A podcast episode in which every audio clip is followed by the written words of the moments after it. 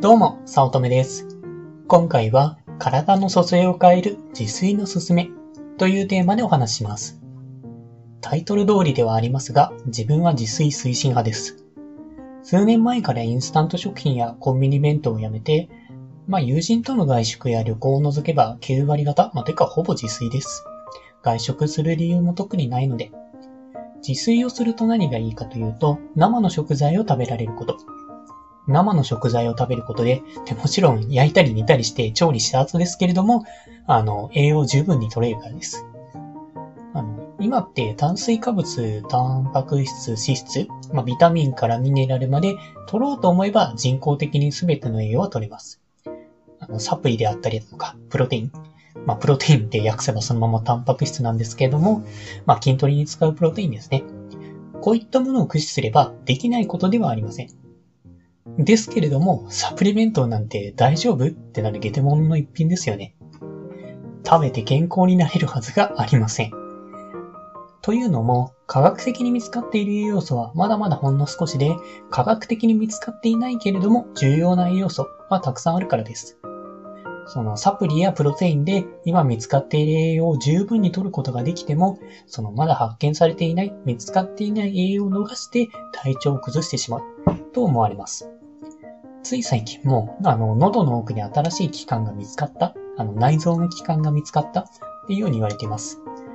人の内臓は見ればわかるんだから全部発見していると、個人的には思っていた。まあ、てか多分世界的に思っていたとは思うんですけれども、こうして新しく見つかるニュースが出るほどなので、栄養っていうあまりにも細かくて分析なりしないとわからないものに至ってはまだまだ未知のことです。食物繊維だって、えーと、ここ10年くらいでおそらくその効果がようやく分かったようなものだと思ってます。あの、それまでは栄養がない、だから意味がないみたいに言われたこともありましたね。まあ、といったように、科学で分かっているのはあくまでほんの一端であって、それだけを盲信すると体をぶっ壊します。まあ、その科学を盲信して、試しにサプリ生活、あの、サプリとかプロテインだけの生活を送ったことがありましたが、3日で終わりました。まあ、正直空腹で耐えられなかったっていうこともありますが、それ以上に体が動かない、頭も働かない、そんな最悪な状況だったのでやめました。まあ一番良くないなと思ったのは、その頃の、その、サプリ生活を送った頃の記憶、何を感じていたかとかの記憶がごっそり抜けていて、正直サプリ飲む寝るだけの毎日だったので楽しくもありませんでした。まあ、その食事で料理したりする時間だとか、食べる時間とかが減って、使える時間が増えるって思っていましたが、逆効果だったようです。まあ、なので、こういった生活はまあ良くないので絶対にやめた方がいいと思ってます。まあ、そのために自炊というものをお勧めしています。まあ、その自炊で、えーまだ発見されていない栄養が取れるといったことも言いましたが、他にもいいことはあります。えー例えば、添加物や保存料など、人工的に作られたものを回避できることです。まあ、具体的には、生成された糖質であったりだとか、トランス脂肪酸といった人工的に作られた食物というのは、人にとってあまりいい影響をもたらしません。こう、人にとって新しい食べ物で内臓が適切に処理をできず、体内の炎症など悪影響をもたらすかもです。あの、まあ、これを話すときによく思うのが、まあ、自分はあのスーパーのお弁当をずっと食べてた時があるんですね。あの、会社で仕事が終わって、まあ、その頃って結構遅い時間なので、スーパーって半額で弁当を売り出したりするんですね。まあ、なので、それをずっと食べばもう、えっ、と、安い、えーしかもある程度美味しい。しかも、えー食器を洗ったりする必要がない。もう最強のものじゃないかということで、ずっと毎日食べていたことがあるんですね。で、まあそういったもの、まあスーパーの弁当とかでよく言われていることは、まあ添加物など、えー全部基準値以下で作られていて、まあその基準よりもっと下、10分の1以下に回っている。だから安心だって言われていると思うんですね。まあ自分はそう思って毎日食べ続けてました。うん。ので、まあそうやって食べていたことがあるんですけれども、まあそうやって自分で実際に体験してみて、あ、これは絶対にダメだっていうことに気づきました。もう安くていろんな食事は食べられるし、洗い物もない。もうゴミ箱に入れれば終わってコスパ最強じゃねえかと、無駄に思っていたんですけれども、あの、まあ、その生活5年続けたんですね。確かになんか、なんでしょうね。変なところに出来物ができたとか、そういう大きな問題はなかったです。なんですけれども、小さな問題が大量にあって、慢性的な体調不良がずっとありました。あの、毎朝起きてもだるいだとか、よく眠っても日中眠いとか、あと、きつかったのが、アレルギー反応があって体が痒いっていうことが結構あったんですね。まあ、これとか、なんか足が重いとか、数え上げればキリがない体調不良を抱えてました。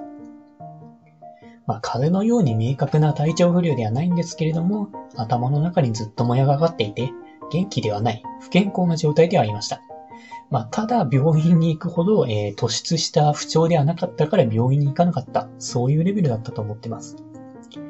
まあ、それを5年ぐらい続けて、あ、これ食べちゃダメなんだっていうことにようやく気づいて、あの、自炊を始めることにしました。で、まあ、こう、自炊の重要性に気づいて、あの、お弁当から自炊に切りか、切り替えることで、その良さにようやく気づかされました。もう朝はちゃんと爽快になるとか、日中でも元気に活動できるとか、もう痒みが収まる。特にこれって、あの、皮膚って人によく見られる部位じゃないですか。まあ、その部位が痒みで描いているとすごい傷だらけになってしまうんですね。もうそこが収まって綺麗になった。これって結構なメリットだなと思ってます。まあ、それに加えて、あの、体重は20キロ近く落ちて、しかも体脂肪率も半分落ちた。まあ、ダイエットになったんですね。あの、お弁当から自炊に切り替えただけでなりました。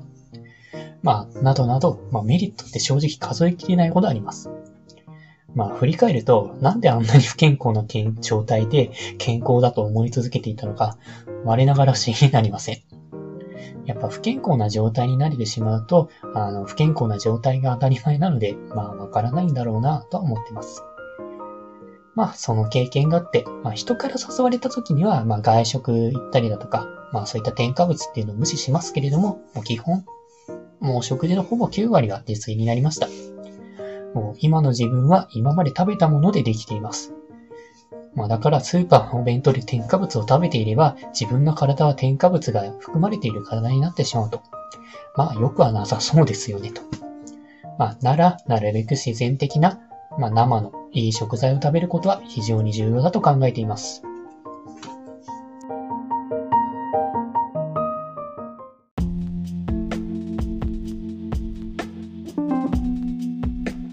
今回も最後まで聞いていただいてありがとうございました。もしよろしければ、いいねをフォロー、コメントをもらえると嬉しいです。通勤電車なので、ながら聞きなどに活用していただけると、また嬉しいです。他にもメルマガなどを配信しておりますので、自己紹介の下の方に URL があるので、登録していただけると嬉しいです。ご視聴ありがとうございました。